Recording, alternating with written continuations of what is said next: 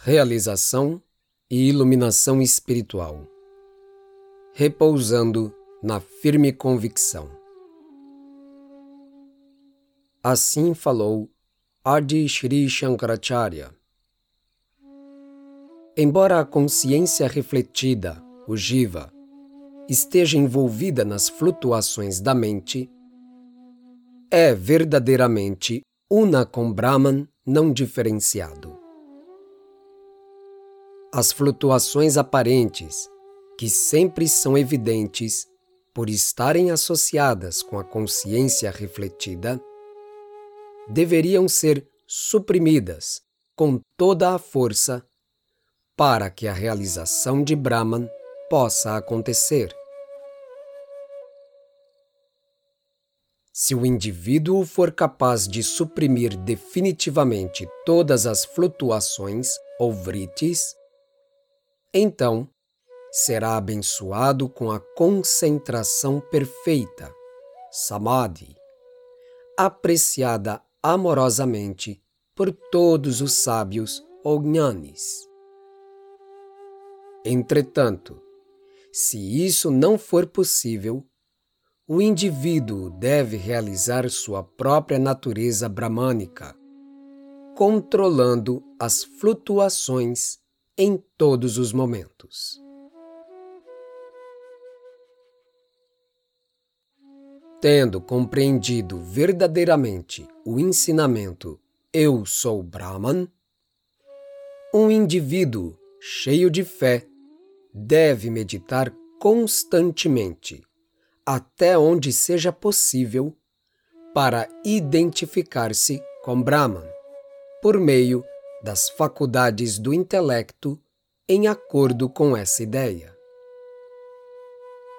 Meditando sobre aquilo, falando sobre aquilo, instruindo-se sobre aquilo e de uma forma ou outra absorvendo-se naquilo, tudo isso foi conhecido e ensinado pelos sábios como a prática de Brahman. O cumprimento dessa prática repousa na firme convicção da própria identidade com Brahman, sendo semelhante à identidade que o ser, o Atman, tem com seu corpo. Aquele que tenha realizado isso estará liberado sem dúvida nenhuma. Seu corpo pode morrer quando e onde quiser.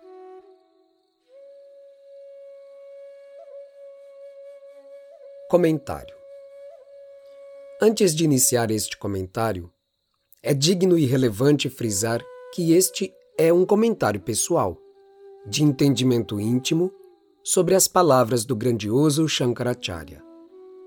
Não pretendemos dizer que esta interpretação é a única possível ou mesmo a mais assertiva. Shankara inicia sua instrução declarando a fé e convicção primordial do não-dualismo ou Advaita.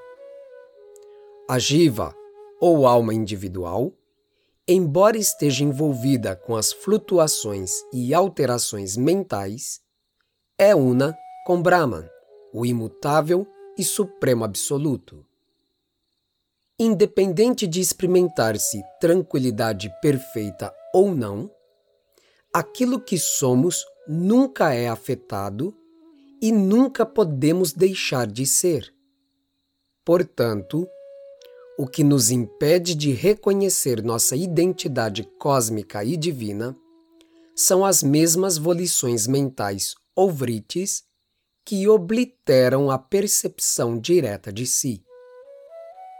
Assim, Shankara afirma o que todos os métodos de yoga, sábios, santos, místicos e escrituras afirmam. É necessário suprimir com toda a força as flutuações e derivações da mente, a fim de que o vidente possa contemplar sua natureza imortal e transcendental. Nirodha, ou a supressão das volições mentais, apresentado neste texto, está em perfeito acordo e harmonia com os primeiros versos do Ashtanga Sadhana ou Yoga Sutras do sábio Patanjali. E a realização de Brahman como produto deste Niroda, de forma alguma, é a aquisição de algum estado inédito ao praticante. Entendamos realização em Brahman como percepção da verdade ou evidenciação direta de si. Shankara então afirma que se o praticante for capaz de realizar este niroda, ou supressão das volições mentais, de forma definitiva, através de seu empenho e da bênção ou graça divina, ele será capaz de concentração perfeita, que é o próprio Samadhi, tão amorosamente apreciado pelos guianes ou sábios realizados. Mas há muitos samadhis. Que samadhi será este? De que se trata a concentração perfeita? Entendo que se a supressão das ondas e flutuações mentais é definitiva, Shankara provavelmente está falando do que Bhagwan Sri Ramana Maharishi chamou de Sahaja Samadhi, ou seja, a estável adesão da mente em sua fonte, coração. O Sahaja Samadhi é a realização última, a própria essência e significado para a liberação.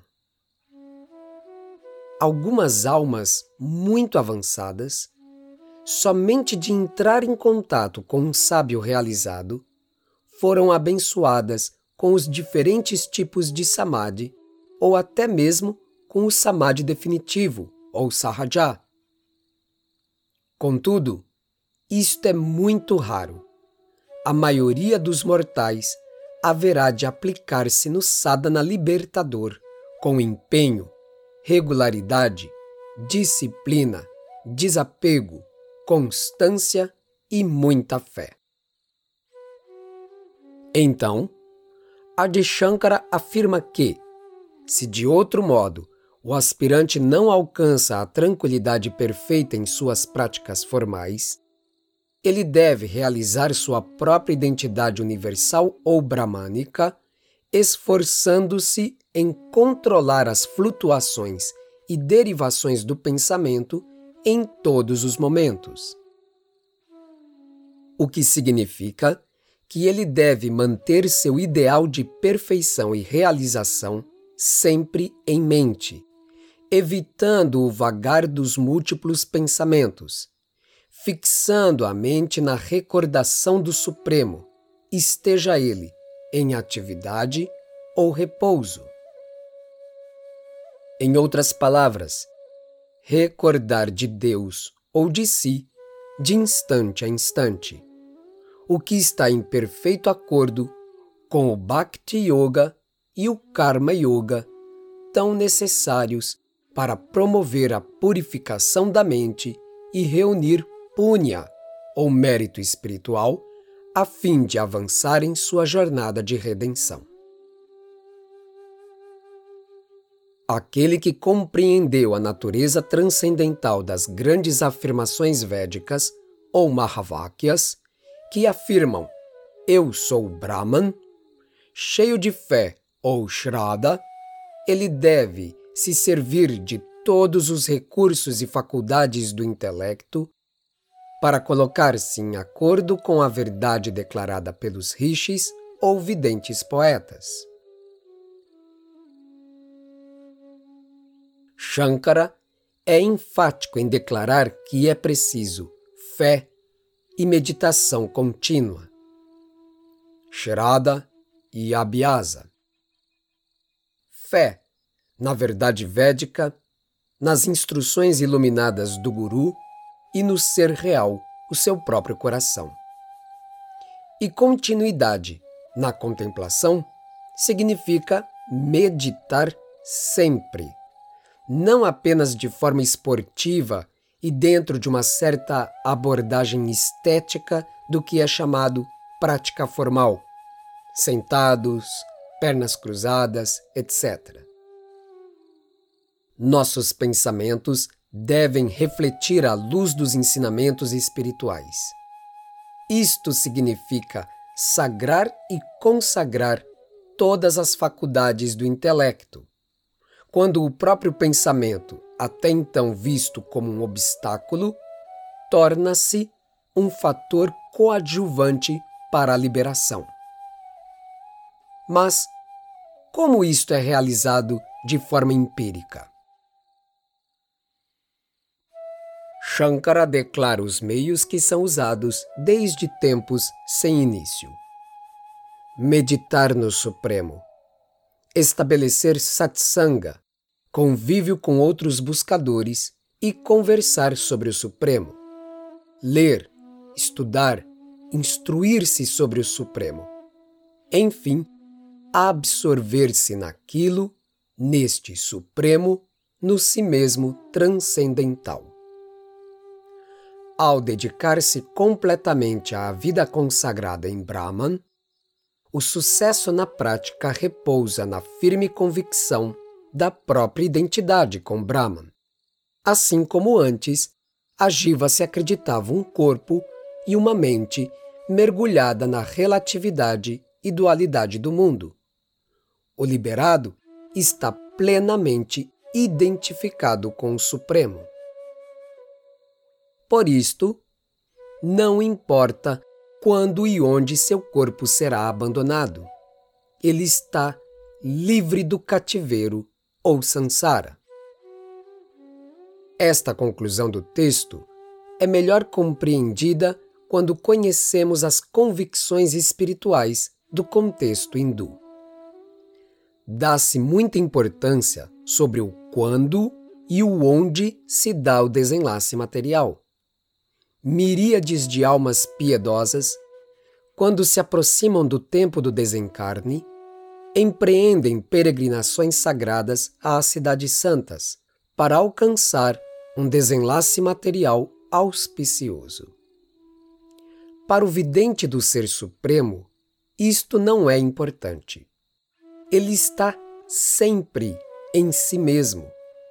O quando e o onde é sempre aqui.